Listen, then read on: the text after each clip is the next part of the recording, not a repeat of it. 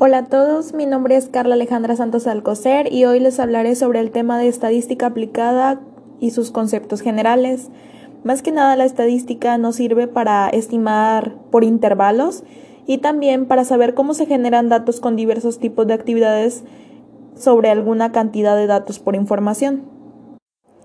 Podemos analizar los datos para hacer diversas cosas y se hace todo esto por medio de estadística. ¿A qué me refiero con esto? A que actualmente pasamos muchas horas revisando nuestros emails, actualizando nuestras redes sociales, entre otras actividades. Para esto se usa una computadora o un dispositivo móvil. Entonces, ¿cuál creen que es la cantidad de datos que generan con estas actividades? Se generan muchísimos. Se refiere con esto a datos registrados, cosas que tienen que ver con investigación y luego se calcula en estos datos. Más que nada, con los datos se refiere a los datos, los datos son información, pero no se mide por la cantidad de información, sino por la cantidad de datos que gastamos. Y para lograr saber toda esta cantidad de datos se necesita estadística. En estadística también se basa en cómo se almacenan este tipo de datos. Por ejemplo, Telmex almacena los datos correspondientes a las llamadas telefónicas que realizamos. En Soriana se recogen datos por medio de las compras de sus clientes a través de las tarjetas de puntos.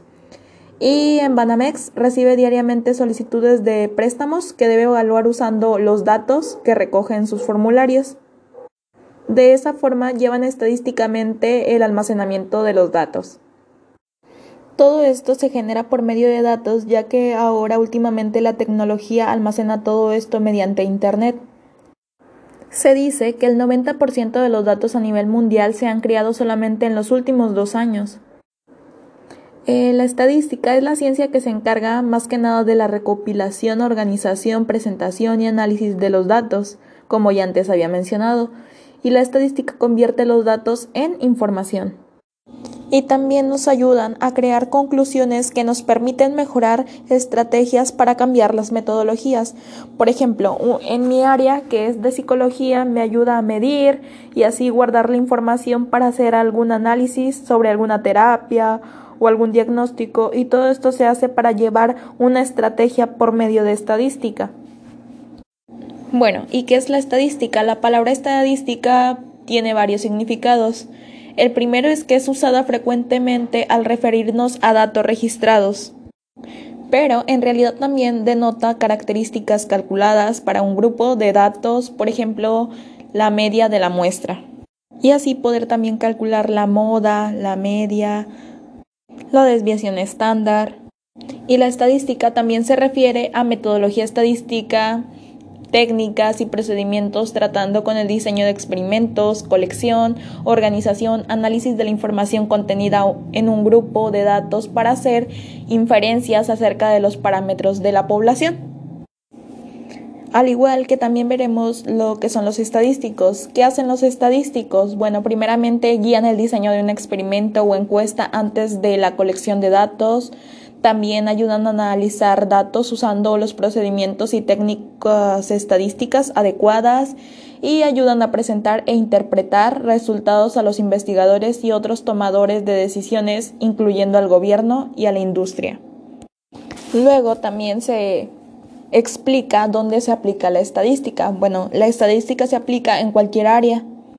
Por ejemplo, en la administración de empresas se utiliza para evaluar un producto antes de comercializarlo para así saber si se va a vender o no.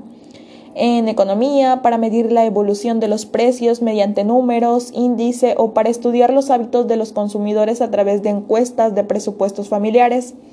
Esta más que nada trata de saber qué precios se van dando en su mercancía mediante los números que se otorguen y eso provoca que haya un índice de consumidores para así saber qué tantas personas adquieren este producto y en la ciencia política para conocer las preferencias de los electores antes de una votación mediante sorteos y así orientar las estrategias de los candidatos. En el caso de la sociología, para estudiar las opiniones de los colectivos sociales sobre algún tema actual. En psicología, para elaborar las escalas de los tests y cuantificar aspectos de comportamiento humano y en la medicina para así poder dar un determinado estado de salud de la población y probar una efectividad de tratamientos y por último en las ciencias sociales para emplear medir las relaciones también entre variables y hacer predicciones sobre ellas. En pocas palabras, se estudia en cualquier rama. También les nombraré que existe un área de la estadística que se llama bioestadística, eh, la cual es la aplicación de la estadística a la biología. Es decir, es una de las ramas de la estadística. La bioestadística toma en cuenta la variabilidad propia de poblaciones naturales en sus cálculos y tablas. Bueno, aparte de esto también existen muchos tipos de estadística. Una de las primeras es la estadística descriptiva. Esta más que nada trata de resumir e interpretar datos para poder describir una población. ¿A qué me refiero con esto? A que se hace una enumeración, organización y representación gráfica de los datos obtenidos. También está la estadística inferencial, la cual se basa desde la probabilidad para extraer conclusiones acerca de una población a partir de información incompleta de los datos obtenidos en una muestra. La muestra genera una estimación, una comparación y una predicción. Un ejemplo de esta estadística inferencial es lo que realiza el INEGI. También se nombran algunos conceptos como es la diferencia entre parámetro y un estadístico. El parámetro es una cantidad numérica calculada sobre una población.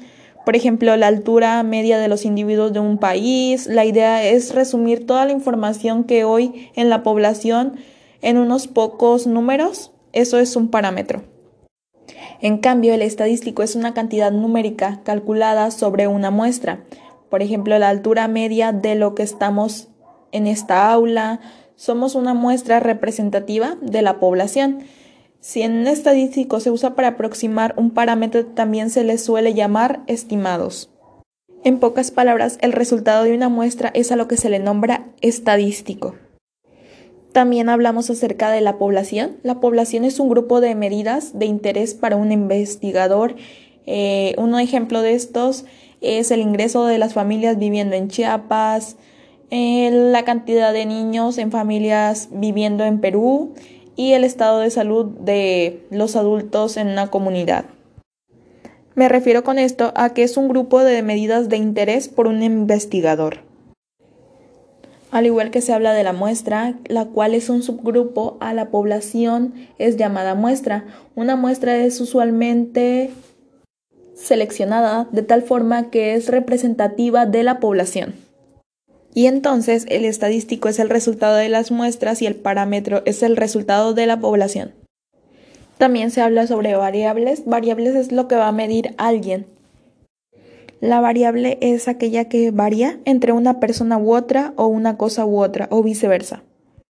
También un concepto sería la variable y otro es, sería el dato. Y dentro de las variables podemos tener variables cualitativas y variables cuantitativas dependiendo su escala de medición. Dentro de las variables cualitativas existen las dicotómicas binarias, las ordinales y las nominales. Con variables dicotómicas binarias nos referimos cuando preguntan la, la, característica solamente tiene dos opciones de respuesta. Un ejemplo de esto sería el sexo. Eh, cuando das a la característica, por ejemplo, que te pregunten cuál es su sexo, tendría dos opciones de respuesta en palabras, que sería masculino o ya sea femenino. Una diferencia entre estas dos cualitativas y cuantitativas es que las cualitativas te dan de opción una palabra y las cuantitativas te dan de opción un número. También eh, dentro de las cualitativas están las ordinales, es cuando vas a contestar igual con una palabra, pero en estas hay cierto nivel u orden. Y en cambio en las ordinales, que también pertenecen a las cualitativas, están, estas también se responden mediante una palabra, pero están ordenadas mediante una característica. Y dentro de las variables cuantitativas existen las discretas y las continuas. Eh, la variable cuantitativa discreta toma como valor un número entero. Por ejemplo, eh, uno de estos sería el número de hijos, el número de empleados y número de materias aprobadas. En las continuas, como ya anteriormente había dicho, se registra una respuesta en números decimales. Un ejemplo de esto eh, sería el nivel de glucosa de sangre y también el peso. Dentro de estas dos existe un intervalo, el cual toma cualquier valor dentro de un intervalo, como ya había sido antes mencionado. Un ejemplo de esto sería en las edades, cuando decimos de 18 a 20 años, aquí existe un rango de intervalo. También otro tipo de variables que existe es las variables por su relación, las cuales ayudan en una investigación. En estas existe la variable independiente, la cual se refiere a qué es la característica que está siendo observada o medida y que hipotéticamente es influenciada en un evento o resultado. Es aquello lo que quiero lograr. Luego existe la, variable independiente, eh, aquella cuyo valor depende del efecto de las otras variables en la relación que está siendo estudiada. Es aquella la cual voy a realizar para hacer este cambio. También existe la variable intermedia, variable que ocurre en el camino causal de una variable independiente a una variable dependiente. Y por último, la variable confusora, que es aquella que produce un factor que es un determinado resultado que distorsiona el efecto aparente de una variable de estudio sobre el resultado que ya habíamos tenido. Me refiero con esto a que esta es la que va a influir en el resultado. Y por último, también se habla cómo es que llamamos datos u observaciones a cualquier valor numérico o cualitativo que mide una variable. Estos son los valores experimentales que va a tomar una variable determinada. La variable sería el peso y los valores ya serían 125 o 145 IBS. Y pues esto sería todo acerca de la estadística aplicada y sus conceptos generales.